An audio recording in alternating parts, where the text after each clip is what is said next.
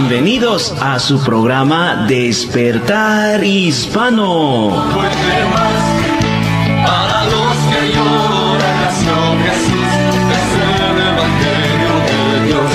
Patrocinado por la Iglesia Cristiana Jesús es el Camino.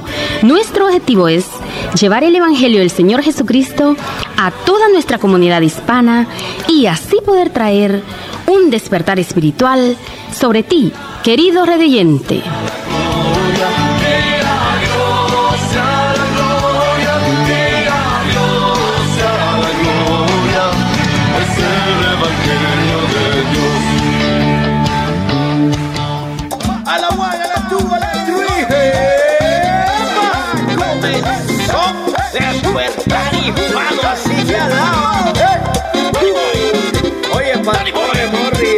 Verás Alaba.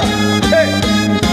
Despertar hispano ya comenzó 95.3 Oye, FM es el programa que te bendice. Despertar hispano te alegra, te bendice el día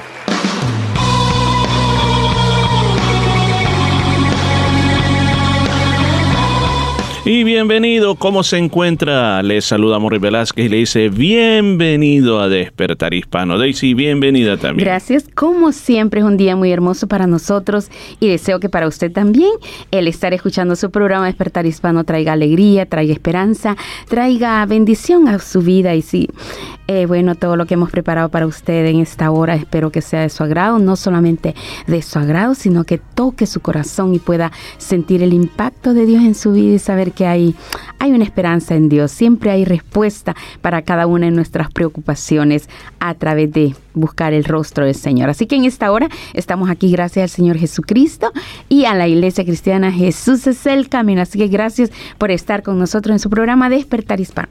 Así es, y queremos darle una bienvenida muy especial a usted, estimado radio oyente, que siempre está pendiente de esta programación, de este tiempo, de este momento. Queremos decirle gracias, gracias, gracias, gracias, porque por usted estamos aquí, por usted seguimos este programa adelante. Aún más, quiero gracias también a todos aquellos que nos apoyan a través de nuestros podcasts, a través de Anchor FM, a través de Spotify, todos los que escuchan el programa también a través de, de esas plataformas, también gracias. Gracias porque hemos visto la cantidad de personas que están escuchando nuestros programas en diferentes partes del mundo, a diferente hora del día, en diferentes ocasiones. Así que aquí estamos eh, un viernes más dispuestos a traer esta alegría de parte de Dios para usted. Así es, y si por primera vez nos está escuchando, queremos agradecerle y decirle también de que traemos secciones muy pero muy especiales como es enfoque a la familia, temas relacionados para toda la familia en general, para los hijos, esposos, para los abuelos, para los nietos, para toda la familia en general es enfoque a la familia. Así como también tenemos eh, un mensaje a la conciencia con un, es muy cortito el consejo, eh, la anécdota que pone o la, eh, bueno, es algo real que, que usa nuestro hermano Pablo para enfocar una verdad y el consejo está basado en la palabra del Señor. Esto es un mensaje a la conciencia con nuestro hermano Pablo, así como también algo cortito como lo es... Eh, eh, eh, tesoros escondidos, el- nuestro pan diario, eh, tenemos también secciones muy especiales, eh, cortitos, secciones muy cortitas siempre de, de consejos de la Biblia, así como la música que trae un, un mensaje de Dios para tu vida y la hermosa palabra del Señor en labios del pastor Morris Velázquez. Así que todo esto acá en su programa Despertar Hispano y recuerde que tenemos un teléfono al que nos puede llamar y es el 9227-5953. 9227-5953. Así es, gracias, gracias. Y bueno, aquí ya, eh, ya se dijo de qué es lo que se va a tratar este programa, así como también este lugares donde usted puede escuchar este programa. Recuerde, puede oírnos en su computadora como en vivo, estamos aquí en vivo o después a través de nuestra plataforma. Así que gracias por estar con Despertar Hispano y aquí vamos con el programa de este día.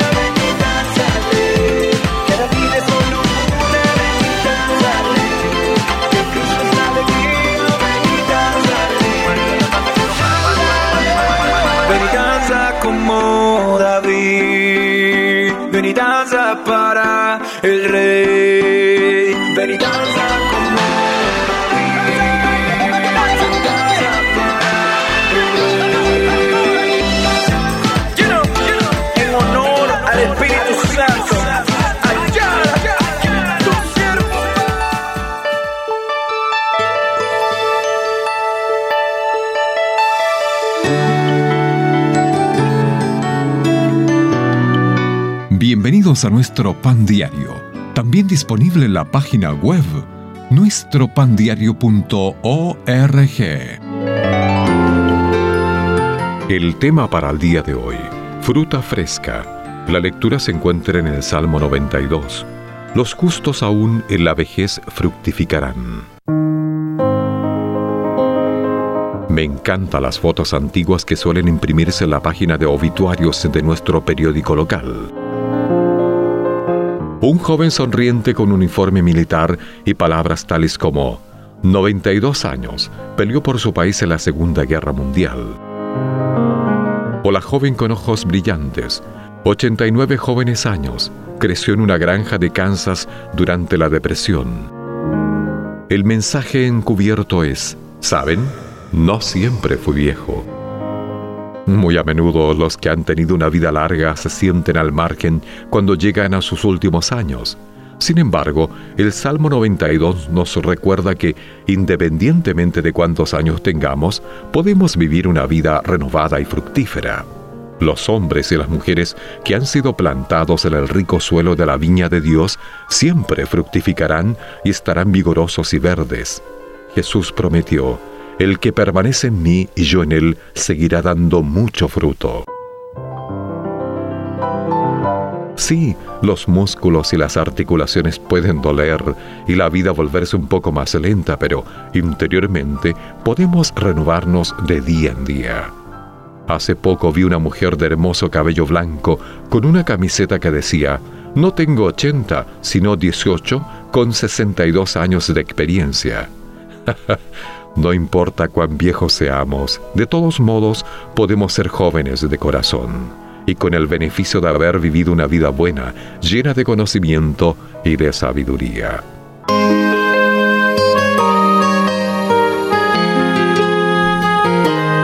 Y Aleluya. Hoy sí, qué bueno es el Señor. Mire, qué linda esa meditación de parte de nuestro pan diario.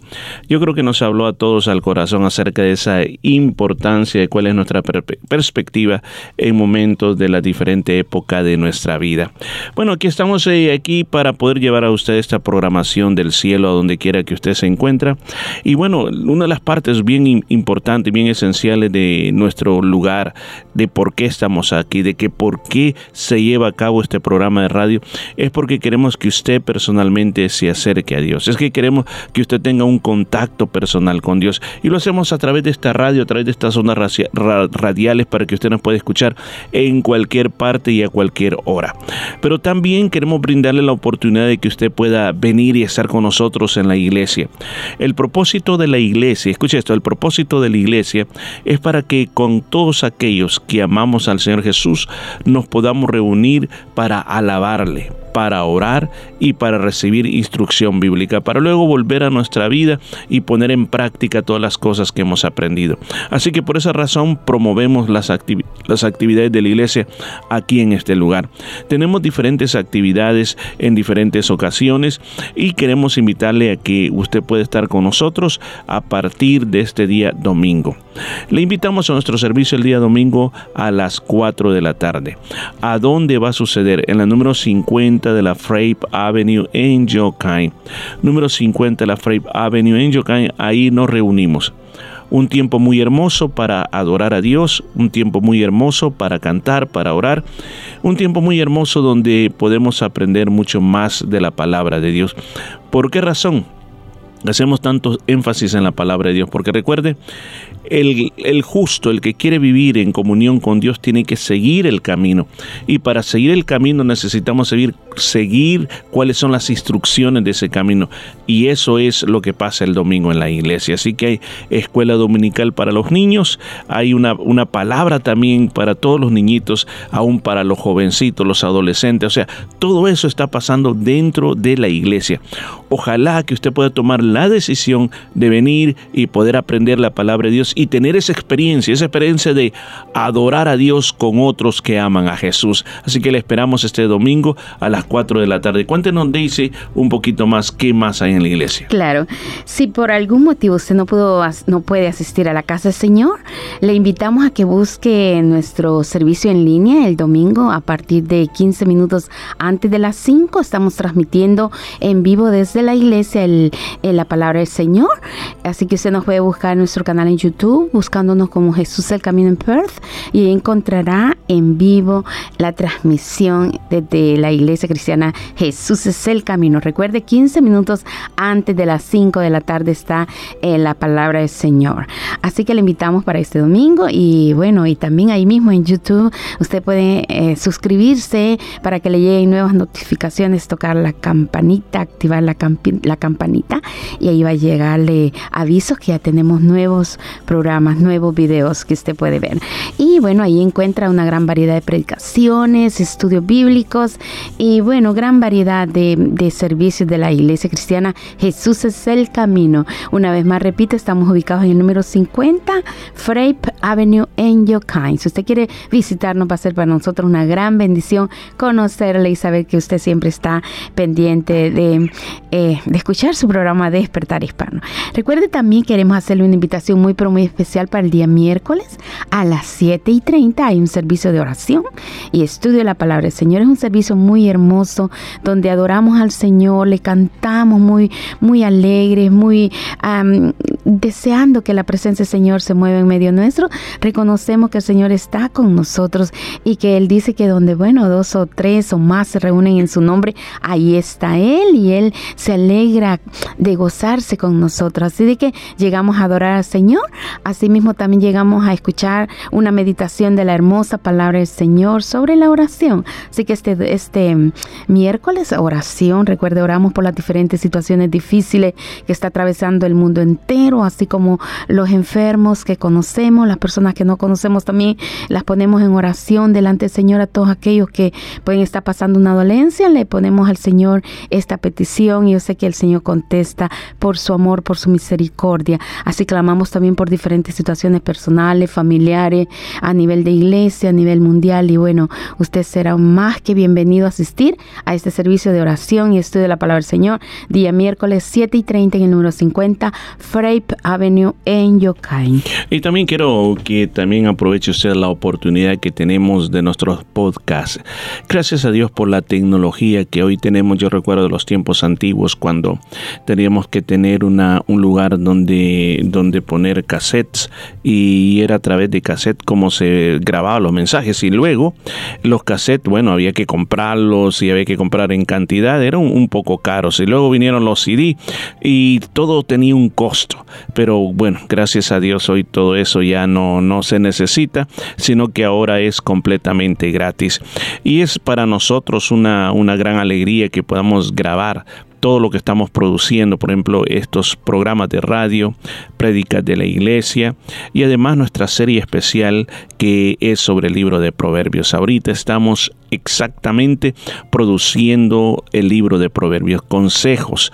Eh, esta nueva serie que estoy produciendo se llama Una vida de sabiduría, consejos de parte del libro de Proverbios. Así que cada, cada mañana hay un consejo nuevo. Ya llevamos casi, ya vamos como, bueno, ya casi estamos llegando a los 100, a los 100 capítulos y poco a poco van saliendo en nuestras eh, diferentes este, aplicaciones. Así que le invito a que aproveche todo eso, así como el libro de los salmos, imagínense los 150 salmos explicados, versículo por versículo. Así que es algo tan lindo que uno eh, en las mañanas puede comer ese pan espiritual y sentirse fuerte durante el día. ¿A dónde puede escuchar eso? Bueno, lo puede hacer a través de Spotify, Anchor FM, lo puede hacer también de Google Podcast, lo puede hacer también de Apple Podcast, Stitcher y tenemos otra más. Inclusive, si usted quiere y usted lo desea, eh, funciona mejor si usted lo hace de Anchor FM o de, Spotify y si usted se suscribe directamente a nuestro canal y activa la campanita de notificación al nomás, al nomás esté algo nuevo, le va a avisar. Inclusive, casi todos nuestros episodios del libro de Proverbios eh, se, se, activan a partir de la una de la madrugada. Desde la una de la madrugada ya usted los puede escuchar. Esto lo hacemos porque también tenemos personas de otros países que para ellos allá es de día. Así de que eh, aquí en Australia usted se levanta a las 3 de la mañana y a las 3 de la mañana usted lo puede escuchar. Así que todo eso para nosotros, para seguir creciendo en la gracia de Dios. Así que no se olvide también el canal de YouTube, todo eso para nosotros. Así que eh, quedamos debidamente informados, esperamos verle y siga disfrutando de Despertar Hispano.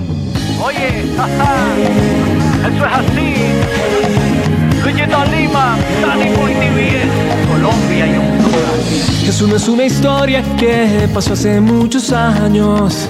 Tampoco es un niñito ni quedó crucificado. No, no, no. Él no es la estampita pegada ya en el armario. Ni la foto vieja que ni miras en el carro. No, no. Porque solo le buscas cuando tienes un problema. En las navidades o si no tienes para la renta. Jesús está vivo. Y aunque no lo puedas ver, está en tu casa. Donde vayas tú va él, él no tiene celular ni una cuenta de internet. Solo le tienes que orar y ahí estarás con él. Jesús está vivo y aunque no lo puedas ver, está esperando a que lo aceptes a él. Déjalo entrar en tu vida, te vas a sentir mejor cuando dejes que Jesús entre a tu corazón. Déjalo que entre, deja que entre. Te está esperando, abre la puerta, te está esperando. Luigi, oye, escucha esto. Colombia y Honduras. Jesús no tiene horarios ni te va a pedir una cita. Él atiende en la tarde, por la noche o por el día. Él no es una estatua, ni tan solo vive en marzo. Tampoco un niñito, ni quedó crucificado, no, no. Porque solo le buscas cuando tienes un problema. En las navidades, o si no tienes para la renta. Jesús está vivo. Él no está muerto, Él está vivo, Él está vivo. Está en tu casa. Te está esperando, abre la puerta, abre la puerta. No tienes celular ni una cuenta de internet. Solo le tienes que orar y ahí estarás con él.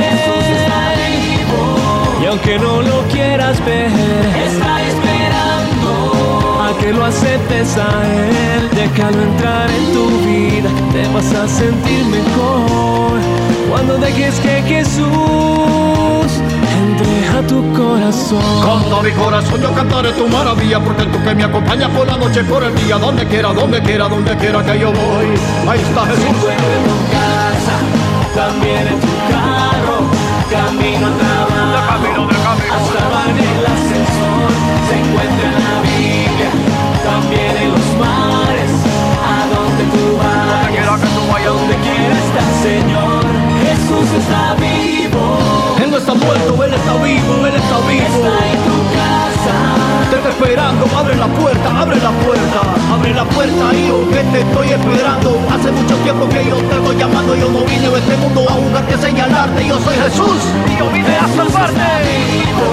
Y aunque no lo quieras ver, está esperando a que lo aceptes a él. Déjalo entrar en tu vida, te vas a sentir mejor cuando dejes que Jesús a tu corazón, a tu corazón, a mi corazón, a tu corazón. Mensaje a la conciencia. Un momento de reflexión en la vida diaria. Escúchelo en la voz del hermano Pablo. Eran unas bodas de plata, 25 años de dichosa vida matrimonial, un cuarto de siglo de vivir juntos, de vivir unidos, de vivir ligados por estrechos vínculos de amor y de compañerismo y de fidelidad. Y Neil y Brenda Johnson de Hayes, Inglaterra, quisieron celebrar sus bodas de plata en la misma capilla donde se habían casado 25 años antes, frente al mismo clérigo y teniendo los mismos testigos. Pero cuando Neil, el esposo, repitiendo las palabras del clérigo, renovó sus votos de amor eterno, sucedió algo que desconcertó a todos. Un paro cardíaco puso fin en ese momento a sus días. Murió agarrando la mano de su esposa. Los amigos y parientes llamaron a la celebración bodas de plata y bodas de luto. Amigo, uno se pregunta, ¿por qué tiene que morir un hombre todavía joven precisamente en el día en que celebra sus 25 años de casado?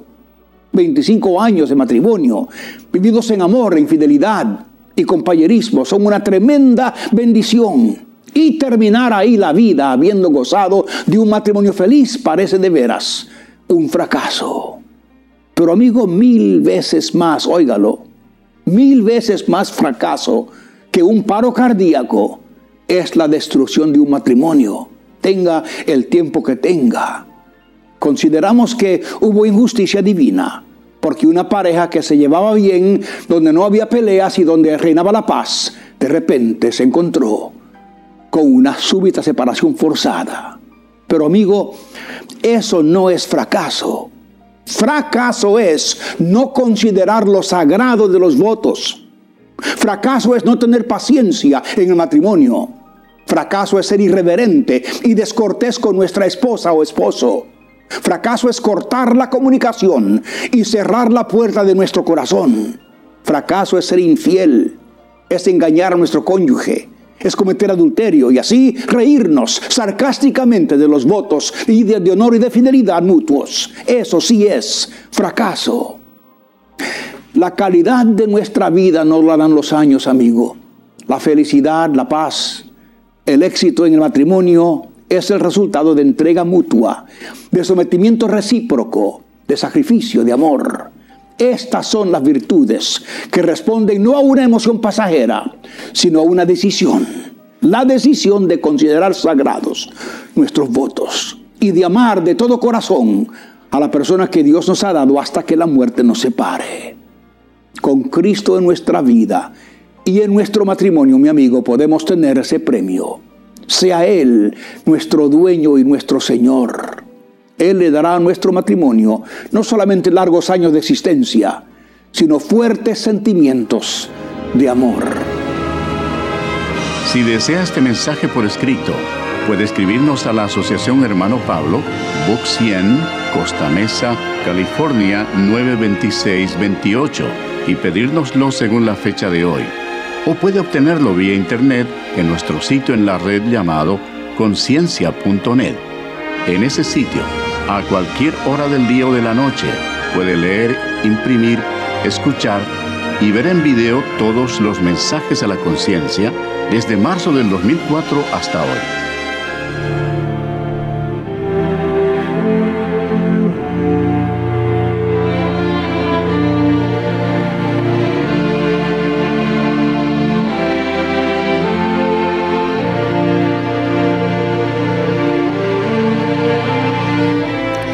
Gracias por estar con nosotros en su programa Despertar Hispano. Hasta este momento hemos estado muy, pero muy emocionados escuchando todo lo que, en lo que nuestro hermano Pablo hablaba y todas las secciones que hemos oído. Yo sé que enfoque, el enfoque especial es llevar una vida agradable delante del Señor. Reconocer que estamos aquí gracias a nuestro Señor Jesucristo. Por Él y para Él y por Él estamos acá. Y hemos sido creados para la honra y gloria de nuestro Dios. Así que lo más importante en esta hora es reconocer conocerlo a Él, saber que Él, por Él estamos acá y que Él vino a dar su vida por nosotros y que sin Él nada somos. Morris, qué hermoso lo que escuchábamos con nuestro hermano Pablo, de que uno hace planes y piensa, bueno, el mañana voy a hacer esto, voy a hacer lo otro, pero el mañana es incierto, el mañana es de Dios. No, es una, una gran verdad, es, es algo bien importante cuando nosotros comenzamos a pensar en esto, de que nada podemos estar seguros de lo que vamos a hacer mañana. inclusive en este preciso momento yo no puedo decir hoy esta noche voy a estar haciendo tal cosa, o sea, no se puede. Eh, nuestro, nuestro futuro está fuera de nuestro alcance, está fuera de nuestras manos. Entonces, ¿qué nos toca? ¿Qué nos, qué nos llega a nosotros esa parte? La parte más importante es saber de que lo que podemos hacer es lo que hoy está en el presente, lo que hoy está delante de nosotros. Esa es la, la parte más importante. Eh, fue muy bonita la, la, historia, aunque bastante triste, pero eh, la verdad es las cosas que uno puede tratar de hacer planes, planes gigantescos, planes eh, muy grandes, pero al final si, si, va a pasar o no va a pasar, solo viene de parte de Dios. Entonces, ¿cuál es la, la, la parte importante aquí? ¿Cuál es el, el mensaje que trata de dejar aquí? Que las mejores decisiones decisiones de nuestra vida las tomemos hoy mientras podemos. O sea, no retrasemos las cosas eh, para un año, para cinco años, para diez años, para veinte años, porque tenemos este enemigo que se llama la muerte.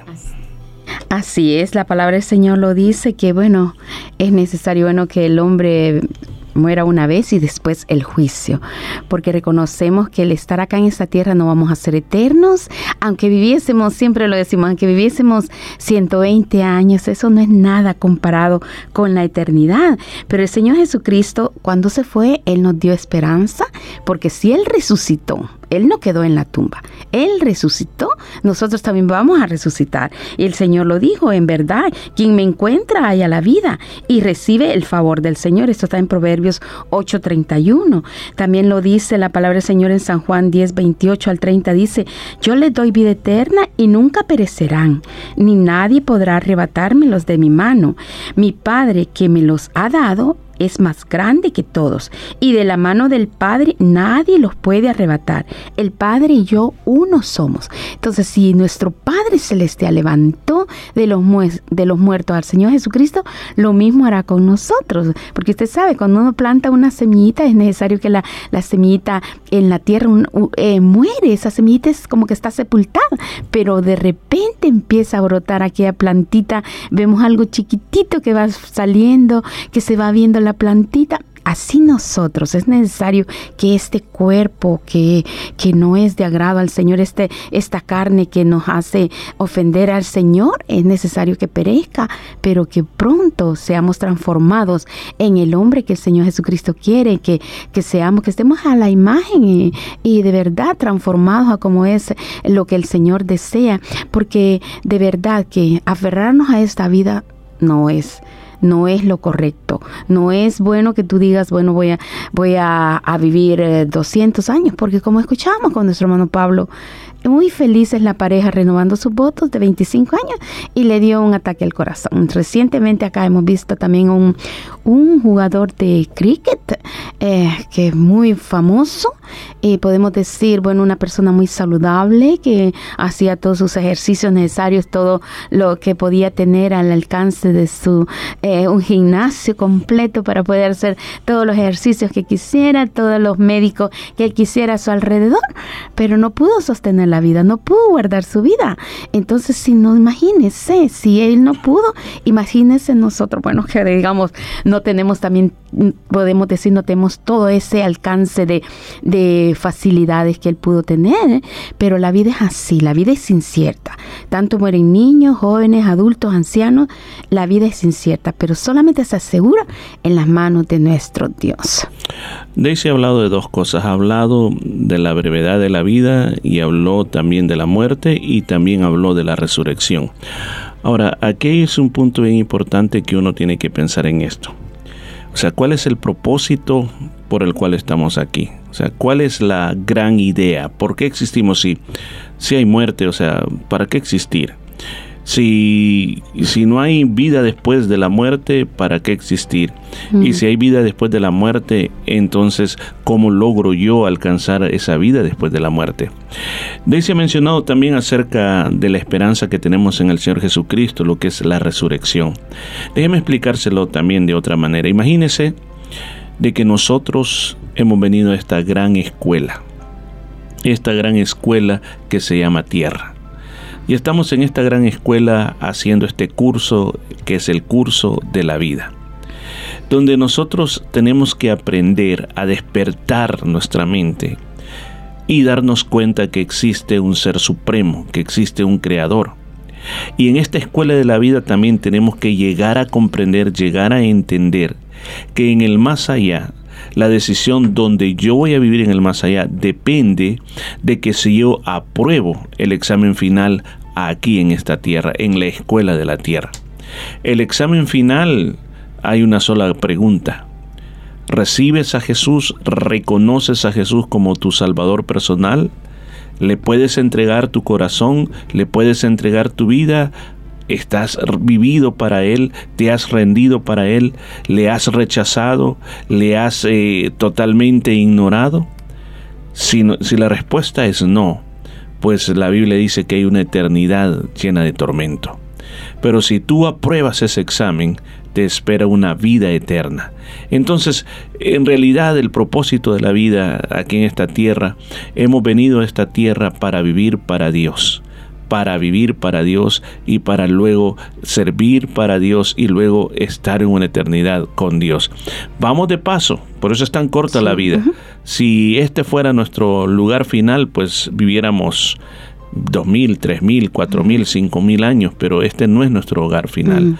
Por eso todas las cosas que están aquí, Daisy, todas las cosas que están aquí, imagínese, usted pone una manzana en la mesa.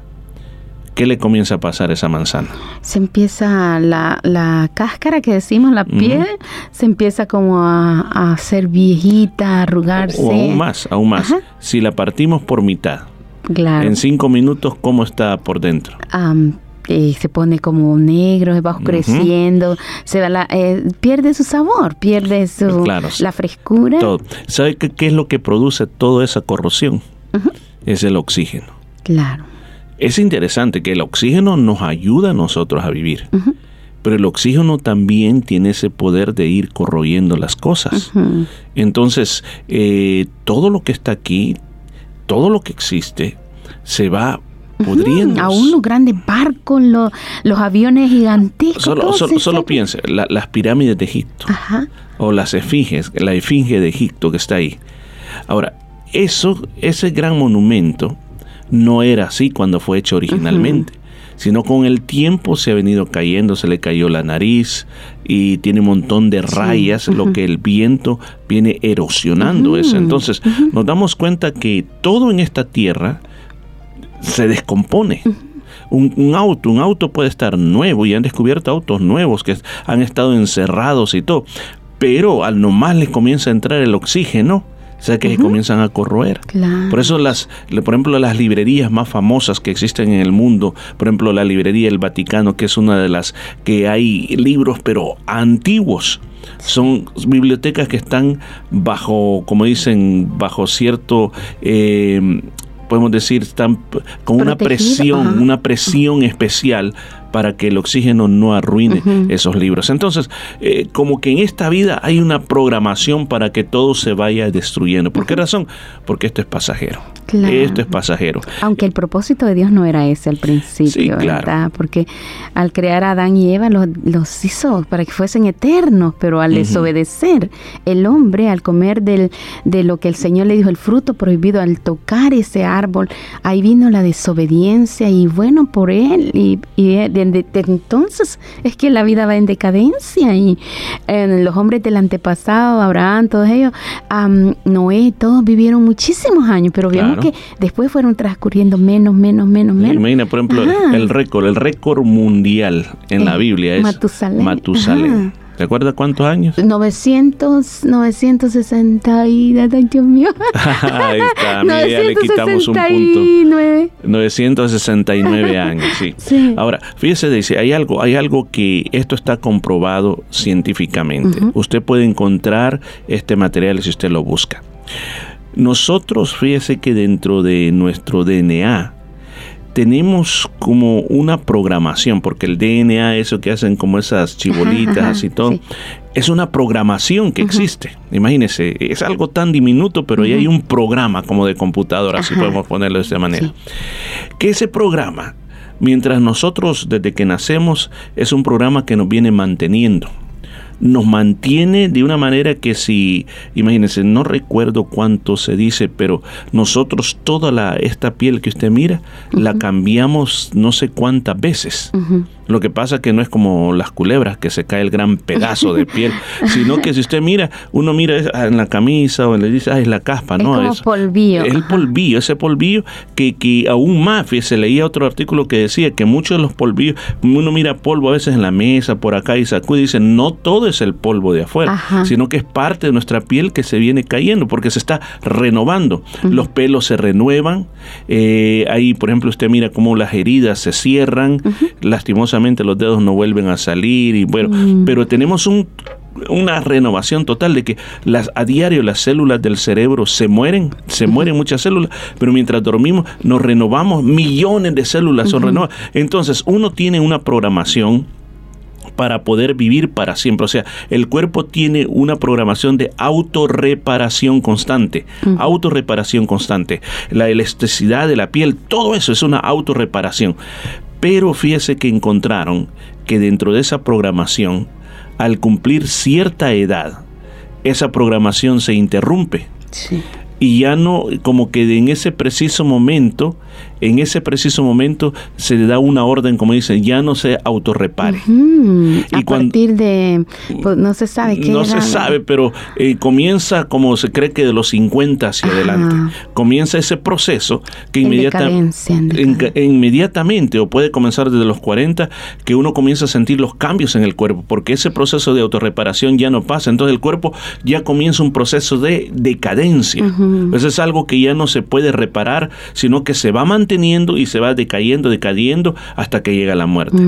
Entonces uno dice, o sea, ¿cómo es posible eso? Simplemente porque así nos creó Dios y nos ha creado para que nosotros estemos de paso en esta tierra nada más.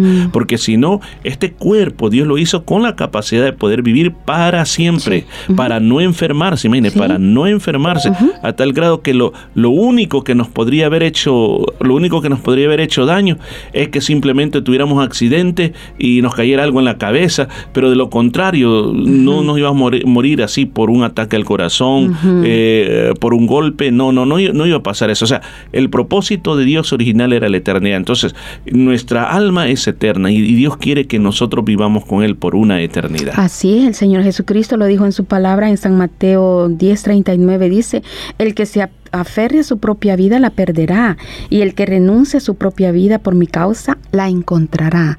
Sé que en esta tierra podemos pasar tanto, como dice la palabra del Señor también aquí, de los sufrimientos, podemos pasar tantas situaciones terribles, pero no va a ser eterno. Eso terminará cuando tengamos el encuentro con nuestro Señor Jesucristo y veamos su rostro cara a cara, estemos al frente cara a cara viendo al Señor. Dice en Romanos 8, 18, dice de hecho, considero que en nada se comparan los sufrimientos actuales con la gloria que habrá de revelarse en nosotros.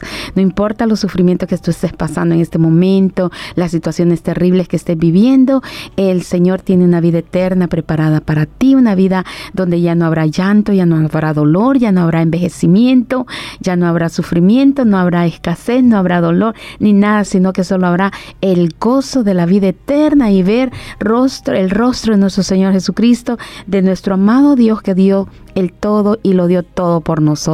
Así que el propósito de tu programa Despertar Hispano es hacerte entender, hacerte ver un ratito más. Yo sé que tú ya lo sabes, pero hacerte recordar de que esta vida no lo es todo, que estamos de paso y que lo más importante es eh, vivir una vida agradable al Señor, porque un día tendremos ese encuentro cara a cara con nuestro Dios, con el dador de tu vida. Salomón termina el libro de Eclesiastes diciendo esto la conclusión de todo este libro, de todo este discurso, es este. Teme a Dios y guarda sus mandamientos porque en esta versión de la Biblia, la Biblia de las Américas dice, porque esto concierne a toda persona. Así es. Así de que, además dice, porque Dios traerá toda obra a juicio junto con todo lo oculto, sea bueno o sea malo. Así que así concluimos esta partecita y sigamos disfrutando de Despertar Hispano. Estamos aquí por usted y también para usted. Queremos que esto sea de bendición en su vida de una manera grande.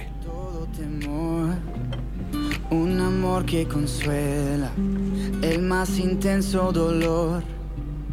Es fiel a sus promesas y me cuidará. De mi fe es el ancla, nunca fallará. Todo va a estar bien, everything will be alright. El mundo en su mano está, tu mundo en su mano está. El creador del universo venció toda ansiedad. Tu mundo en su mano está y todo va a estar bien. Oh, oh, oh. todo va a estar bien. Oh, oh, todo va a Yo. estar bien. Padre, te confieso a corazón abierto que todo es muy incierto en este desierto. Mi vulnerabilidad está al descubierto. Siento que mi barca está muy lejos de su puerto. ¿Por qué será que ya no sale el sol en mis días? ¿Por qué mis noches son tan frías? ¿Por qué será que siento que me falta algo? ¿Por qué este camino gris se siente tan largo? Sé que está sobrando aunque no te sienta. Sé que está sobrando aunque no te vea. Sé que voy a salir de esta odisea. Sé que voy a ganar esta pelea. Sé que va a cesar esta marea temporaria. Que en ti yo viviré una vida extraordinaria. Que aunque no pueda entender, me consuela saber que Todo va a estar bien. Everything will be alright. El mundo en su mano está. Tu mundo en su mano está. El creador del universo venció toda ansiedad. El mundo en su mano está. Y todo va a estar bien. Oh, oh, oh. Todo va a estar bien.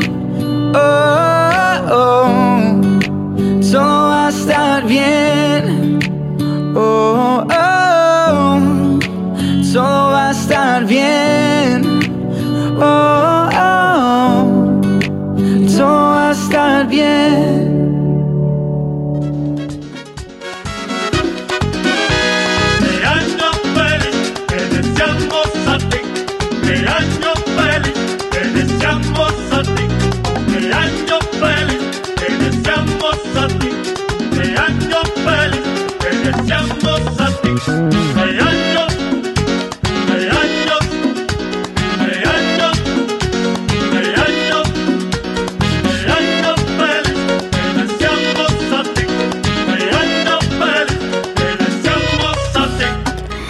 Esta música tan alegre, tan especial, queremos dar agradecimiento a nuestro Señor Jesucristo por el, un año más de vida que ha dado a nuestros queridos cumpleañeros. Y queremos comenzar con las personas que no conocemos, pero están de cumpleaños. Les bendecimos grandemente en el nombre del Señor Jesús. Deseamos que el favor de Dios les acompañe, les acompañe en todo momento. Gracias al Señor por un año más de vida que le ha dado. Asimismo, pero acá en lista tenemos a alguien muy especial.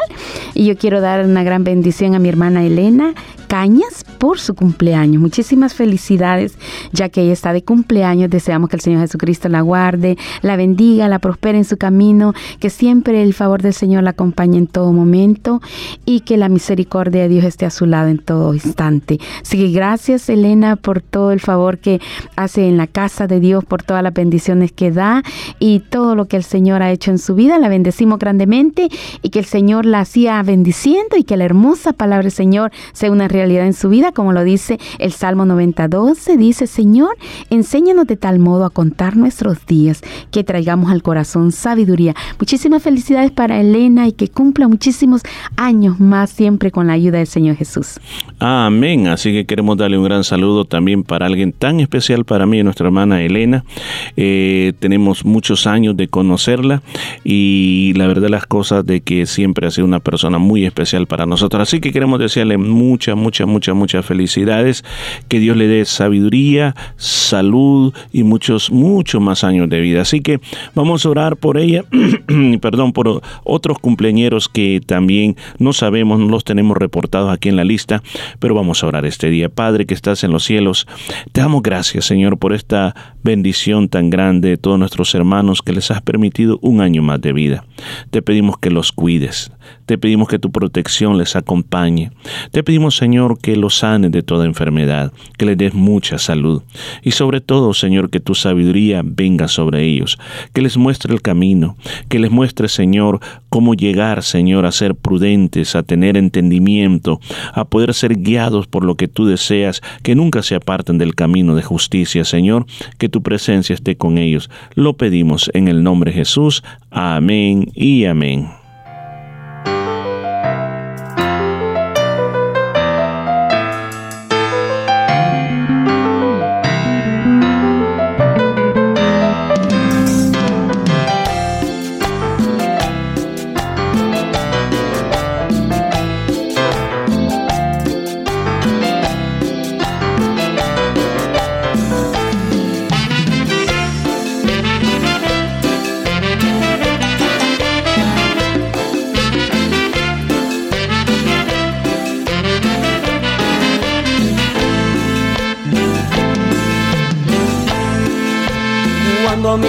Llega una canción, estalla en gozo mi pobre corazón. No sé de dónde salen tantas cosas bellísimas que exaltan tu poder. Perdóname, Señor, pero si escuchas algunas letras que componen para ti, a veces no entiendo por qué sé que tú nos das la vida y eso es mucho. Algunos que se dicen que te cantan y sus letras nunca dicen Jesucristo Rey. Y yo sí estoy agradecido, mi Jesús, por esta vida nueva que me diste, mi Señor. Dame inspiración para decirte, Dios, lo mucho que te necesito en mi vida. Para poder ser claro con este nuevo amor que eres para mí, mi Rey del cielo. Dame inspiración para decirte, Dios, lo mucho que te necesito en mi vida poder ser claro con este nuevo amor que eres para mí mi rey del cielo.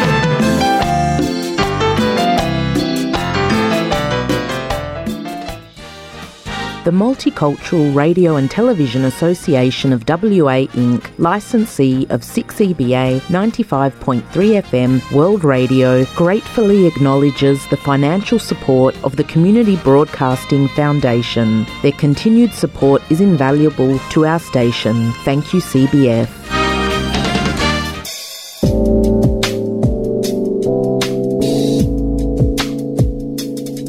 Está escuchando Despertar Hispano en el 95.3 FM, llevándole vida a su corazón. Desde los estudios de Enfoque a la Familia, le saluda Johanny Hernández y le doy la bienvenida a nuestro programa del día de hoy. Por medio de la palabra, Dios creó todo el universo y lo que en él habita. Sin duda alguna hay poder en ellas. Pero, ¿cómo son las palabras que salen de nuestra boca? ¿Somos conscientes de lo que decimos? ¿Estamos construyendo o destruyendo? De estos y otros conceptos nos hablarán Sixto Porras, director de Enfoque a la Familia para Iberoamérica, y nuestro compañero Luis Diego Argüello. Constantemente se nos ha dicho que vamos a comer del fruto de cada una de las palabras que salgan de nuestra boca. Muchas veces el enojo, el estrés o la carrera diaria nos hacen olvidar cuán importante es lo que decimos, cómo lo decimos y a quién se lo expresamos. Recuerde visitar nuestra página en internet enfoquealafamilia.com. Y ahora escuchemos la primera parte de este tema.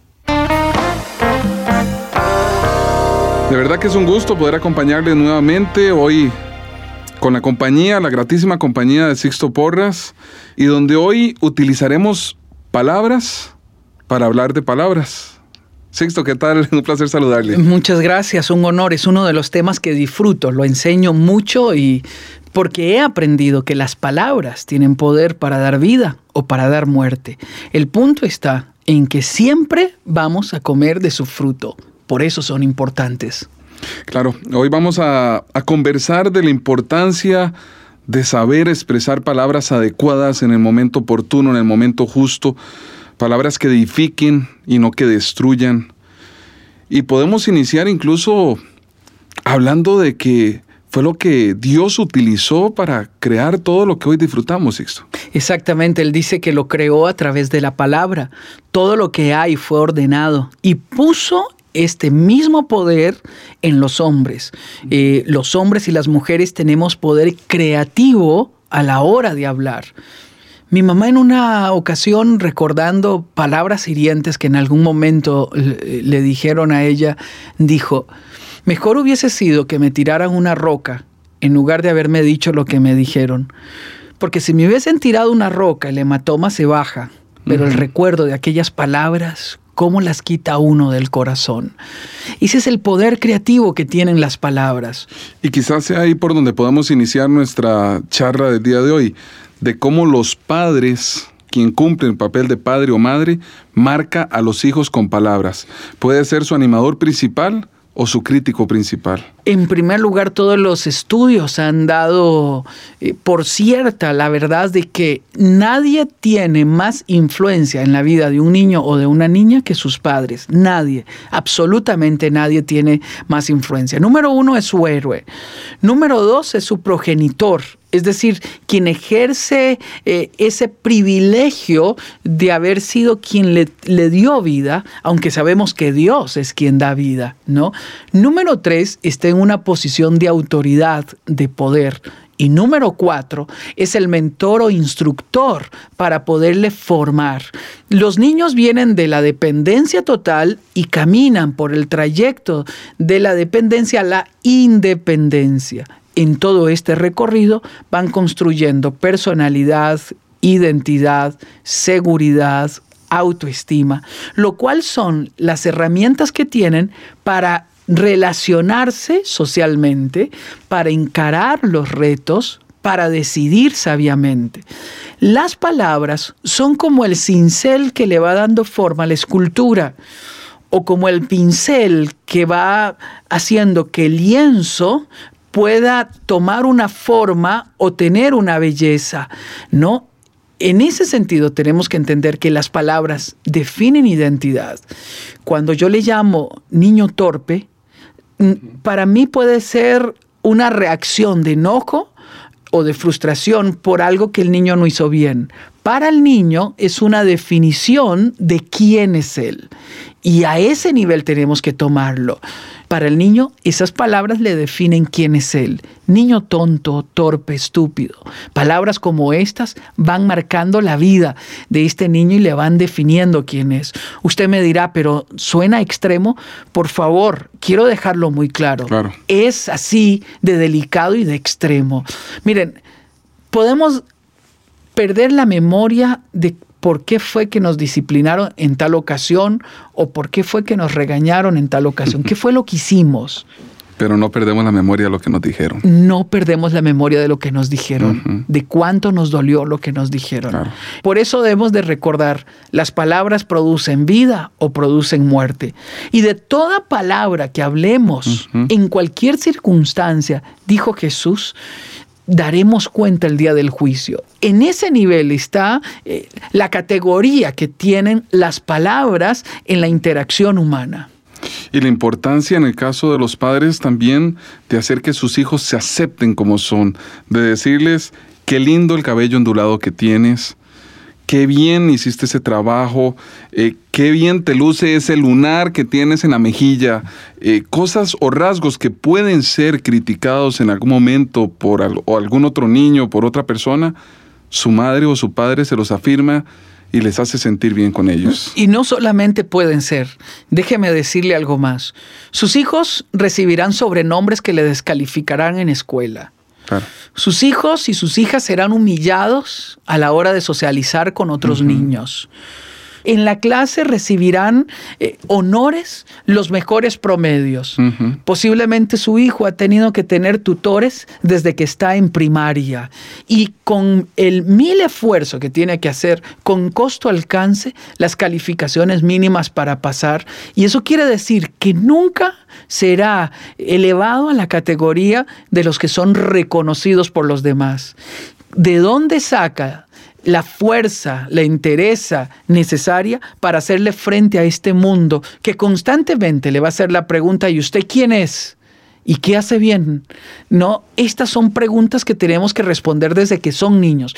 Tenemos que afirmarlos, afirmar su identidad, afirmar su, su valor como ser humano, afirmar su belleza, afirmar su inteligencia, afirmar que son aceptados y bien amados. Padres, por favor, jamás le diga que usted quería una niña y que nació un niño. Jamás le diga que el nombre que tiene se lo iban a poner al niño y por eso lo transformamos en un nombre mm, eh, eh, femenino para Ah. ponérselo a usted. Jamás diga que el sueño de ustedes mm, era tener eh, un varoncito y que nació la cuarta niña. Usted exprésele la ilusión que tiene porque viniera a este mundo, el honor que se, que se siente por ser el padre de ella o de él. Esta joven en un seminario de sexualidad me dijo, cuando yo crezca, quiero casarme con un hombre que se parezca a mi papá. Cuando dijo eso, todas las miradas vinieron sobre ella. Y yo pregunté, ¿por qué? Y ella dijo, bueno, porque en casa somos tres, mi mamá, mi hermana y yo. Y a mí me agrada la forma en que mi papá trata a mi mamá y nos trata a nosotros. Esto es lo que significa que es alguien que tiene gran amor propio, un amor propio producto de la aceptación, producto de la admiración. Déjeme llevarlo en otras dimensiones. Las relaciones románticas que al crecer tendrán sus hijas estarán marcadas por la relación que ella tuvo con su padre. Es fundamental la relación que nosotros los padres tenemos con nuestras hijas y con nuestros hijos. Y mucho lo determina la forma en que nos comunicamos, la forma en que les hablamos. Les advierto tres momentos cruciales cuando las palabras pueden ser... eh, eh, determinantes. Uno, cuando usted esté cansado en extremo. Ahí usted está irritable y reacciona fácilmente. Número dos, cuando ellos vengan con alguna sanción de la escuela o con alguna calificación eh, que no, que significa que reprobó las materias. Posiblemente usted se sienta decepcionado porque no dio su mejor esfuerzo.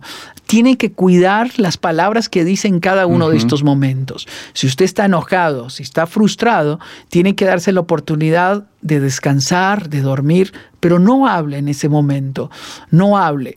El tercer momento, cuando es crítico eh, la- el elemento de la comunicación, es cuando ellos han cometido un error que requiere una disciplina. En ese momento, cuando eh, se da, muchas veces se da discusión, eh, se da enojo, se da diferencia de criterio, posiblemente su hijo respondió en una forma incorrecta. No Ujú. caiga en la trampa, no se enoje. Jamás discipline eh, a un hijo o a una hija con enojo, con ira, con furia, porque usted va a agredir, va a lastimar, eh, va a golpear y eso no es la forma correcta. Son tres momentos cruciales donde debemos de tener cuidado para que utilicemos las palabras correctas. Lo pongo en, en la dimensión que realmente tiene. Usted puede pasar 99% del tiempo edificando y solo se va a necesitar un minuto para echarlo a perder. Usted puede decir mil veces te amo y una vez una palabra hiriente y la, la palabra que será recordada fue la que hirió. Por eso tengo una propuesta para cada uno de nosotros los padres de hacer algo que yo personalmente he hecho con mis hijos. En varias ocasiones me he sentado con ellos personalmente en un momento tranquilo y les he dicho que si hay algo que yo haya dicho que les haya ofendido. Y ellos han sacado algunos momentos. No es un momento de reclamo, no es un momento de justificar quién tuvo la culpa, si fue con razón o sin razón. Es un momento para disculparse. Eh, ¿Bajo qué premisa?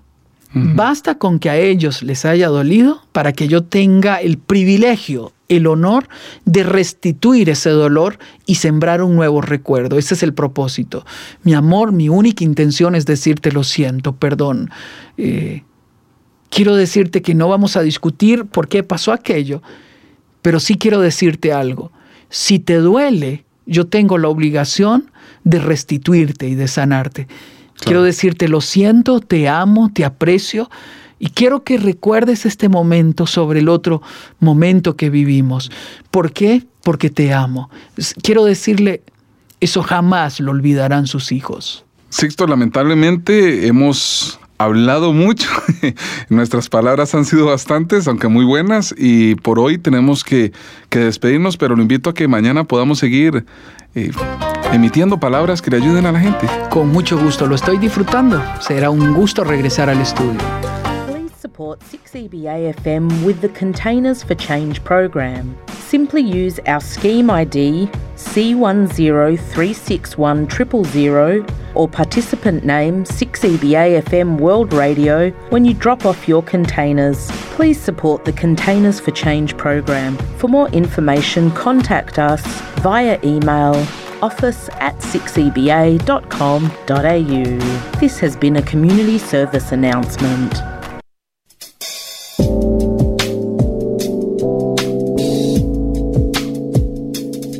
Está escuchando Despertar Hispano en el 95.3 FM, llevándole vida a su corazón.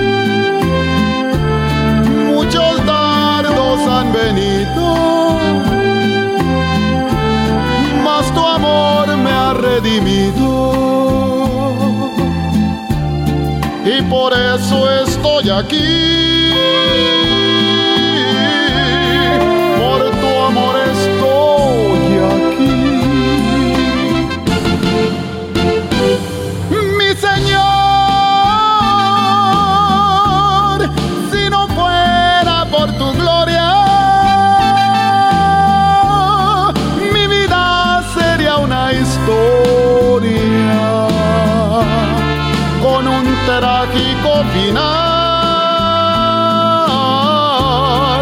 con un trágico final.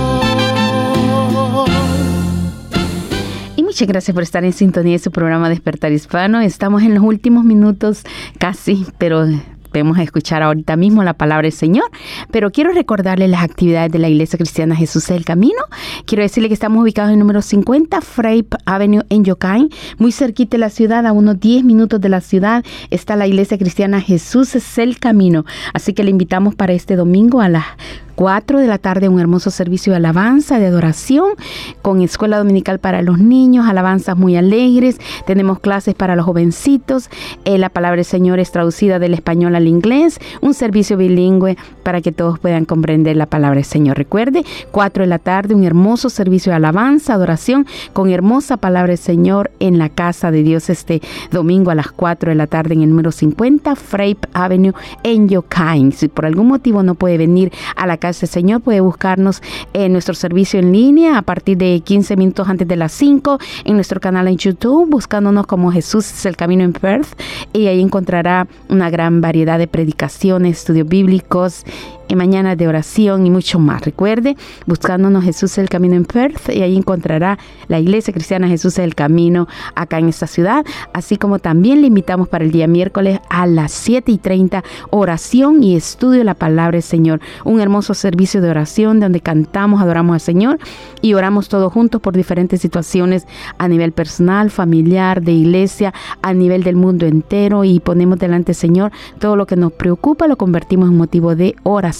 Así que recuerde, este miércoles a las 7 y 30, en medio de la semana, usted tiene una invitación muy especial a asistir a la casa de Dios. Asimismo, si no puede escuchar este programa completamente, puede volver a oírlo a través de Spotify, de Anchor FM, de Google Podcast y mucho más.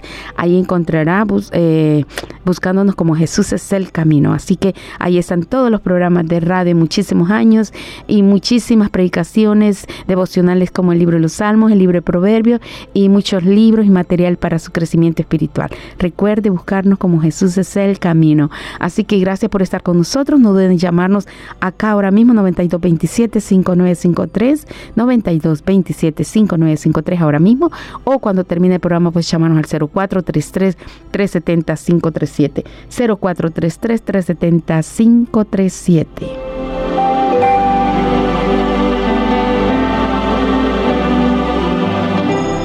Gracias por esa información, Daisy. Aquí vamos a la palabra de Dios.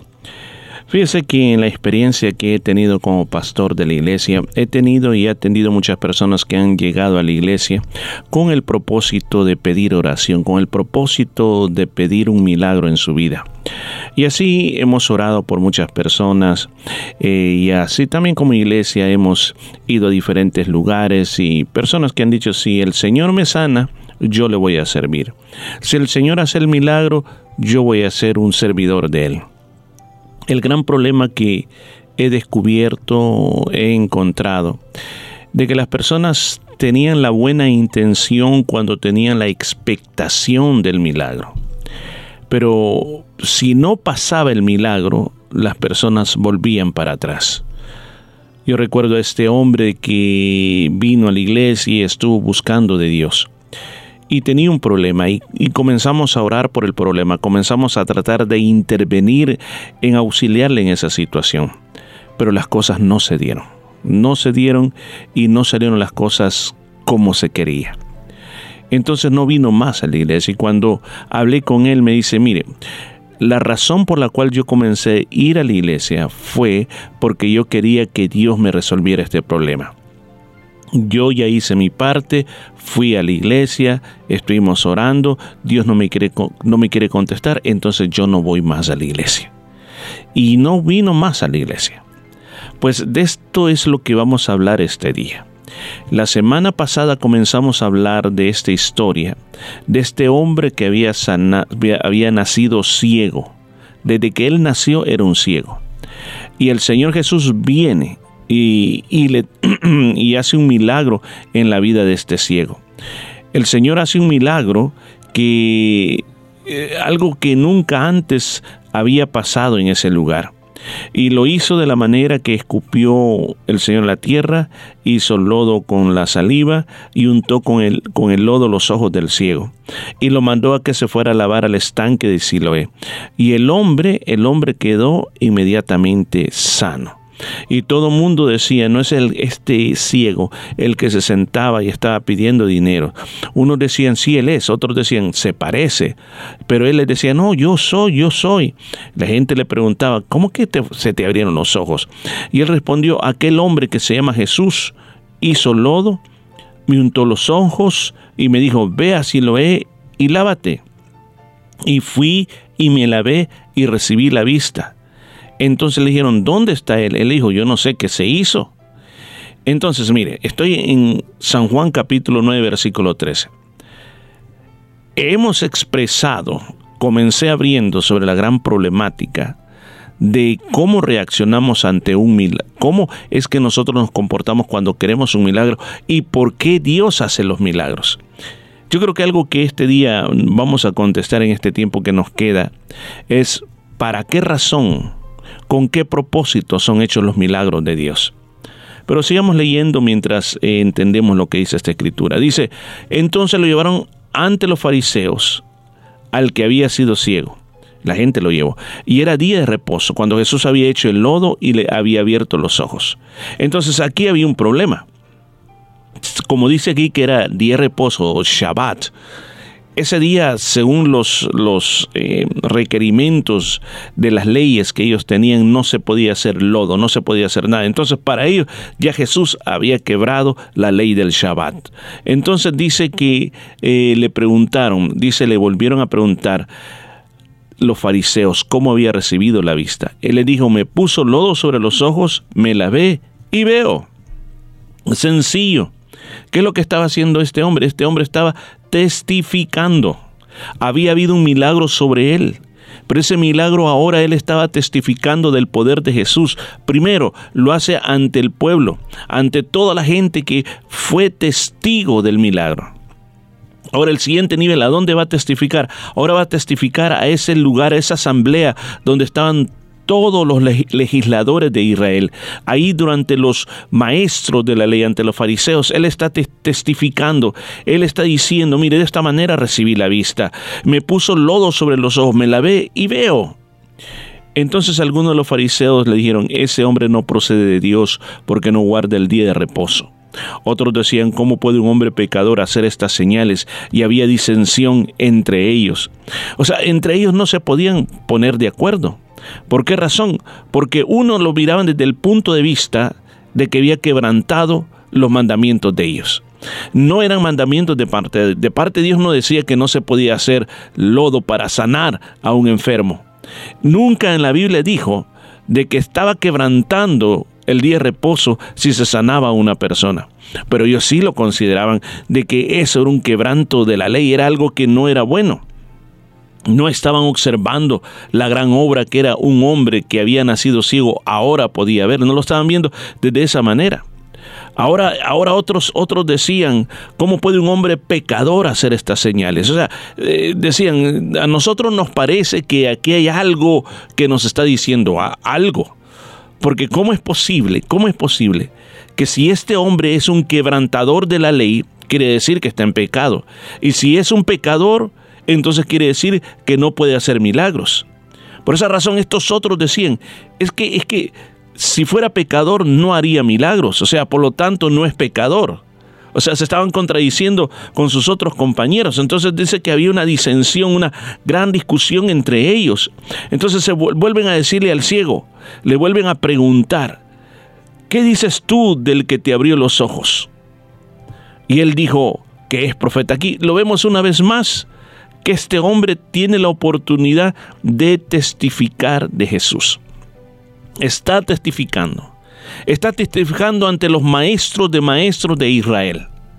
Y le preguntan, le dicen, ¿qué dices tú? Y él le dice, bueno, para mí no es pecador. Para mí no es quebrantador del sábado. Para mí es un profeta. Él lo estaba poniendo como al mismo nivel de los grandes profetas de la antigüedad como Elías, Jeremías, Isaías, esa gran lista de hombres que obraron milagros de parte de Dios. Pero los judíos no querían creer. No creían que ese hombre había sido ciego y que había recibido la vista. Pensaban de que ese hombre era quizás alguien que se pretendía ciego. No podían creer el milagro. No importaba que este hombre estaba diciendo, míreme a mí, yo soy la prueba del poder de Dios. Míreme a mí, este hombre estaba testificando del poder de Dios. Pero dice que los fariseos no le creían y les insistían, le preguntaban. Y entonces que al final, ¿qué le hicieron?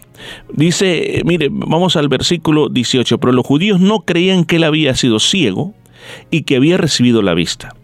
Hasta que llamaron a los padres del que había recibido la vista. O sea, dijeron, vamos a confirmar esto. Llamemos a los padres de este hombre vamos a hablar con ellos, que ellos nos den el testimonio, ellos van a decir la verdad.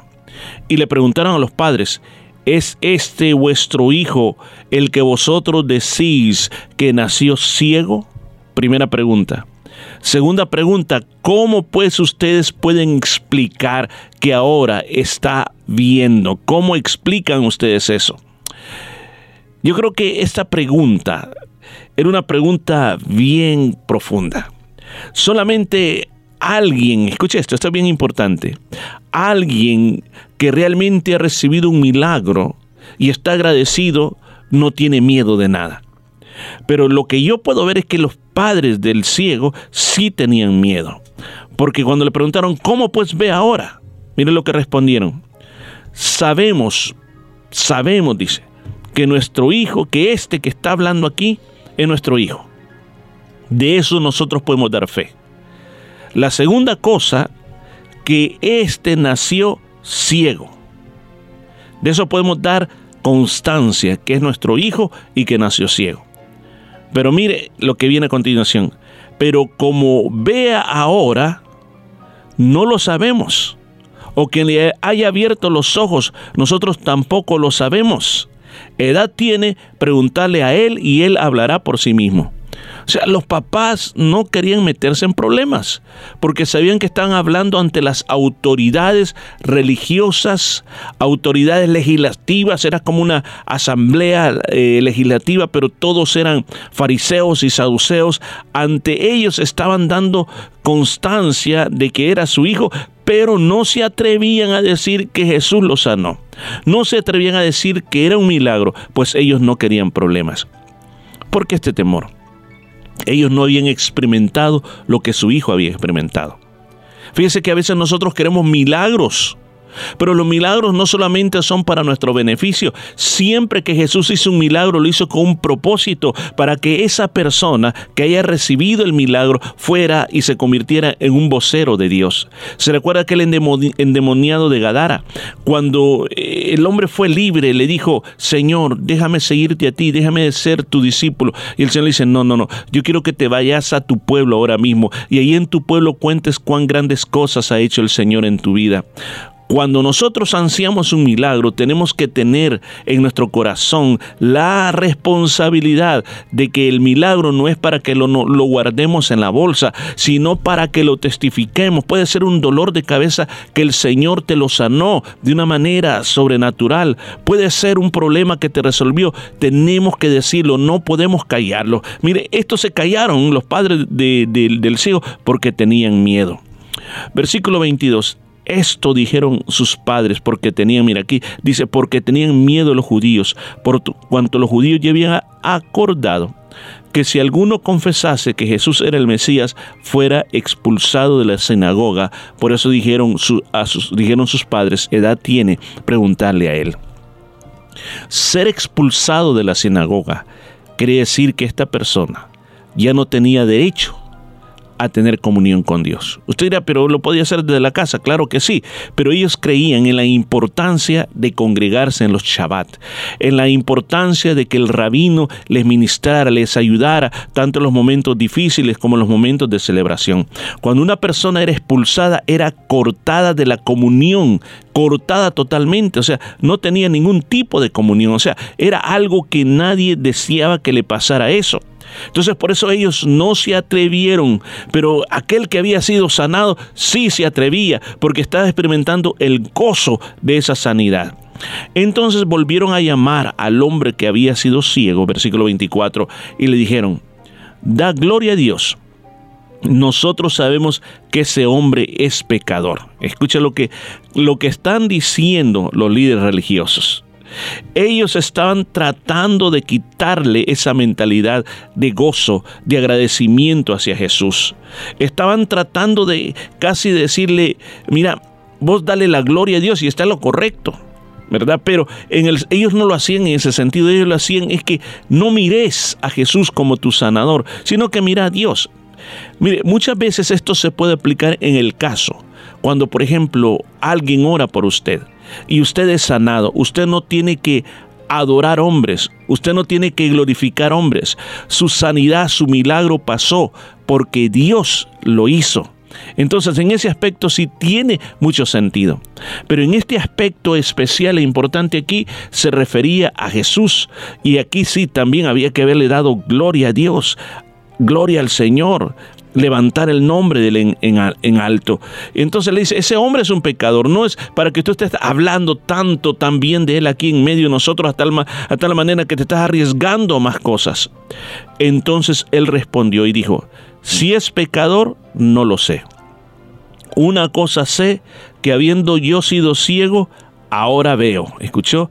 Habiendo yo sido ciego, ahora veo. Él está diciendo, yo no sé lo que ustedes están hablando y por qué ustedes le están llamando pecador. Lo que sí yo quiero decirle es de que ese hombre tiene poder. Quiero decirles que Jesús tiene poder para sanar a los enfermos. Quiere decirle que Jesús tiene poder para salvar al pecador. Yo no sé por qué ustedes están diciendo eso, pero lo que Él hizo en mí, en mí sí operó, en mí sí obró. Yo creo que eso es algo que usted y yo lo podemos considerar este día, cómo el Señor quiere hacer cosas grandes dentro de nosotros y una vez las haga, hay una responsabilidad, una responsabilidad de hablar y no callar. ¿Qué más dice versículo 26? Le volvieron a decir, ¿qué te hizo? O sea, eh, ya le habían preguntado varias veces, ¿qué fue? ¿Cómo fue? ¿Qué te hizo? Él le responde, mire qué, manera de responderle, le dice, le dice en el versículo 27, Él le respondió, ya se los dije y no me han querido oír. ¿Por qué quieren escuchar otra vez lo que hizo? ¿Quieren también ustedes hacerse discípulos de Jesús? Imagínense qué forma de responderles. O sea, lo veo tan interesados en saber cómo opera Jesús que parece que ustedes quieren ser a Jesús. Imagínense la gran ofensa que sintieron estos hombres. Pero es que cuando una persona ha sido restaurada por el Señor, no le queda nada más de que seguir hablando y hablando y hablando con autoridad de Jesús. Entonces dice, le injuriaron diciendo, diciendo, tú eres, tú eres su discípulo, nosotros somos de Moisés, nosotros sabemos que Dios ha hablado por Moisés, pero con respecto a este no sabemos de dónde sea. Mire qué tremendo. Ellos están diciendo, nosotros seguimos la ley de Moisés. Tú eres el discípulo. O sea, era tanto el efecto del milagro en la vida de este hombre que él ya, igual como le dijeron a Pedro, le decían, mm, tú pareces que has estado con Jesús. Este ciego solo había experimentado el toque sanador de Jesús y ya lo identificaban como un discípulo de Jesús. Mire, qué tremendo. Ojalá que nosotros podamos tener ese mismo espíritu dentro de nosotros. Mire, voy a dejar hasta aquí porque el tiempo se me fue, pero yo quiero decirle algo. ¿Qué lección quiero dejar en su vida ahora? ¿Deseas un milagro de Dios? Si tu respuesta es sí. Segunda pregunta, ¿para qué?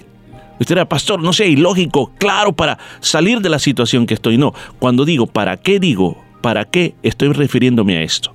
¿Siempre lo quieres para un beneficio personal? ¿O es porque tú te vas a convertir en un vocero de decir las grandes obras de Dios? No te vas a avergonzar de Él, sino que lo vas a decir delante de todos.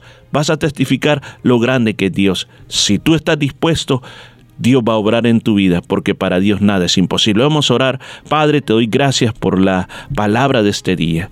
Te pido que nos ayudes, Señor, a ser tan valiente como este hombre ciego que testificó en todos lados del milagro que tú hiciste en la vida. Todos hemos experimentado el milagro de la salvación, pero lamentablemente estamos tan callados. Yo te suplico que ayúdenos a que podamos abrir nuestra boca y hablar del milagro de la salvación a todo el que podamos. En el nombre de Jesús lo pedimos. Amén y amén. Jesús no hay otro nombre igual. Jesús, Jesús, ante tu nombre todo se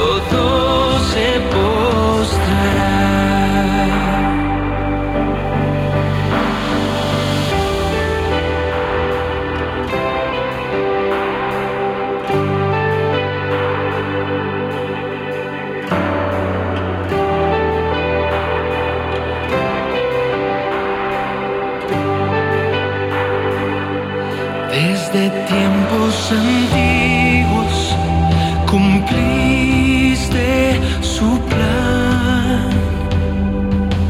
Cordero perfecto, tomaste mi lugar. Nombre precioso,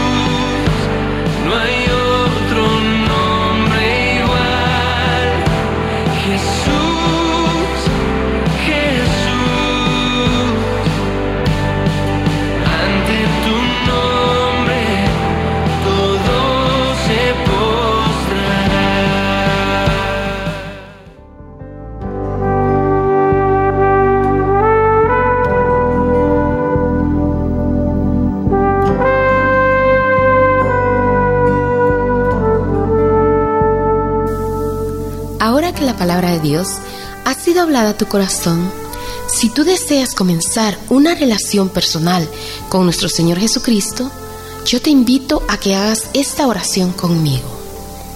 Señor Jesús, reconozco que soy un pecador y que tienes el poder para limpiarme de todo pecado.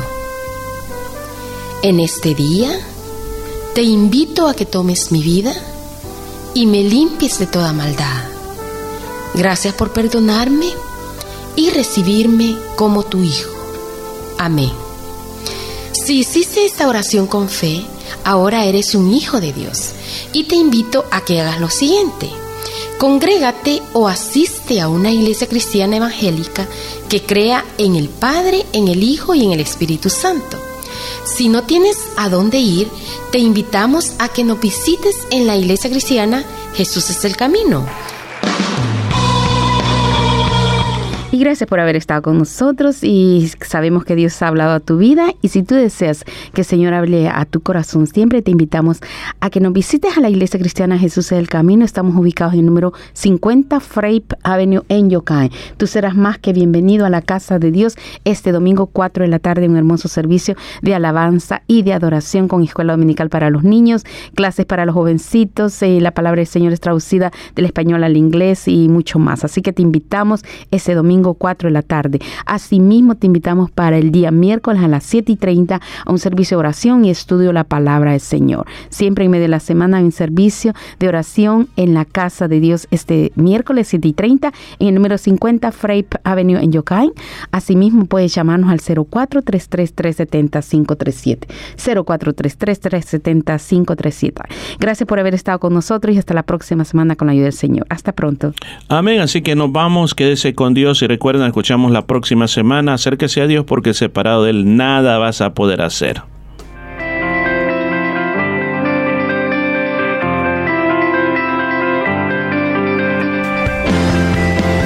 La Iglesia Cristiana Jesús es el Camino presentó su programa Despertar Hispano. Gracias por su sintonía y recuerde que Dios quiere traer un despertar espiritual en su vida. Hasta la próxima semana.